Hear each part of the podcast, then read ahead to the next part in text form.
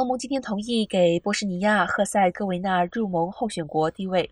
欧洲联盟执行委员会十月建议启动波士尼亚、赫塞哥维纳入盟的程序后，成员国的欧洲事务部长在布鲁塞尔集会，同意使其加入入盟候选国地位。